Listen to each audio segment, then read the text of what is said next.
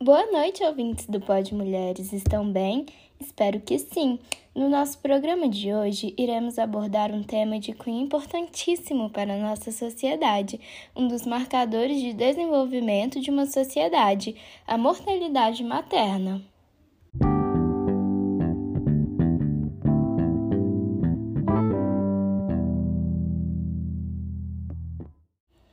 Mortalidade materna se define como a morte de uma mulher durante a gestação ou até 42 dias após o término da gestação, independente da duração ou da localização da gravidez. Bom, agora que você já sabe o que é mortalidade materna, ficou curioso para descobrir quais são os fatores de risco envolvidos, as principais causas, além das ações de promoção à saúde e prevenção da mortalidade materna para a mulher na gestação, parto e puerpério? Hoje, como enfermeira obstétrica que sou, irei sanar todas as nossas dúvidas e orientar as mulheres quanto a esse assunto tão importante e atual. Para começar nossa discussão, primeiro precisamos entender qual é o contexto de vulnerabilidade que essas mulheres estão inseridas. Para isso, iremos fazer uma breve reflexão aqui. A taxa de mortalidade materna reflete a qualidade de vida de uma região, além da atenção prestada aos cuidados de saúde feminina. Logo, quanto menores forem os índices socioeconômicos da realidade em que aquela mulher está inserida, maior o risco de morte no período gestacional ou puerperal, seja devido à falta de conhecimento ligado a fatores como a escolaridade, ou seja, a falta de acesso a um pré-natal.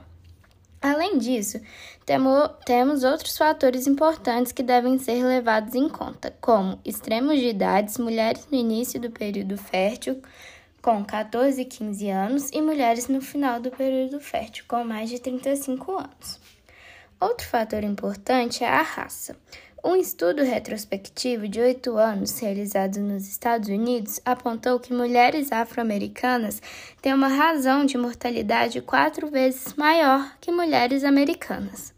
Esse fato está relacionado à maior associação de patologias hipertensivas, dificuldade de acesso aos serviços de saúde e pela baixa qualidade da assistência.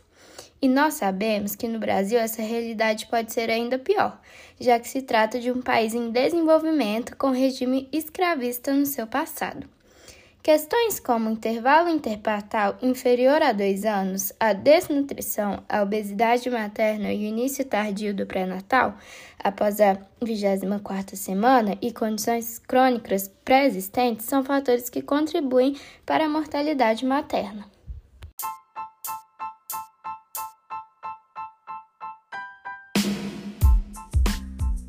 Curiosidade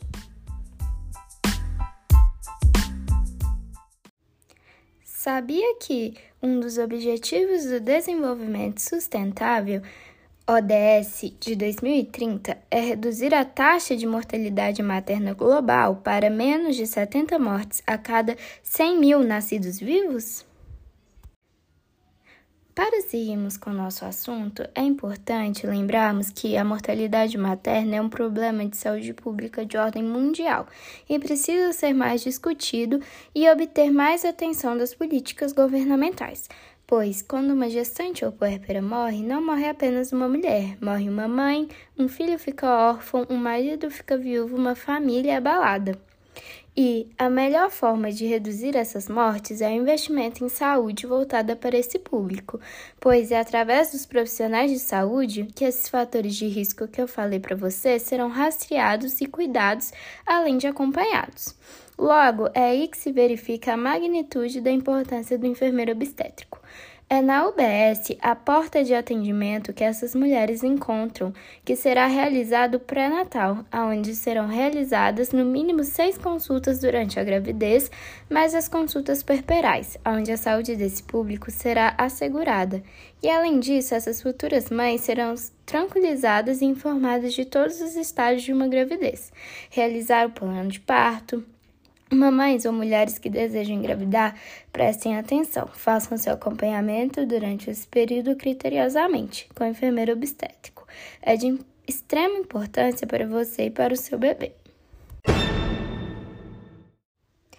É importante salientar que, mesmo mulheres que não estejam grávidas ou no período do puerpério, compareçam aos centros básicos de saúde para a realização de uma consulta de enfermagem para planejamento familiar, conhecer os métodos contraceptivos, qual se encaixa melhor no seu contexto, saber seus direitos sexuais e de reprodução.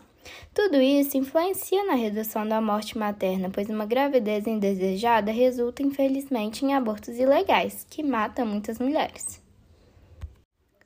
Bom, agora que já falamos bastante sobre esse momento da mulher no pré-parto, agora vamos discutir um pouco das medidas durante o parto, medidas que podem assegurar a saúde dessas gestantes.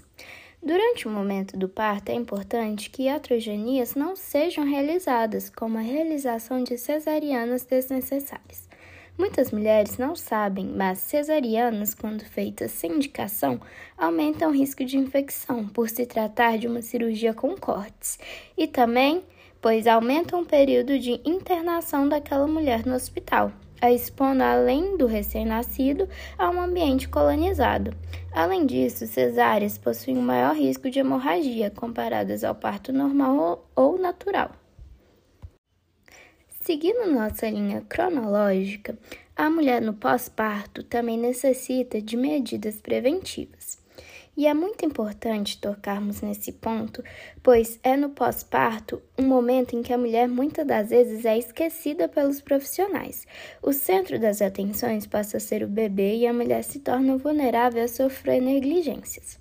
No pós-parto, a mulher deve receber cuidados em relação à hemorragia, como a administração de ocitocina identificar lacerações provenientes daquele parto no trato genital inferior e receber os devidos tratamentos é fundamental para o cuidado.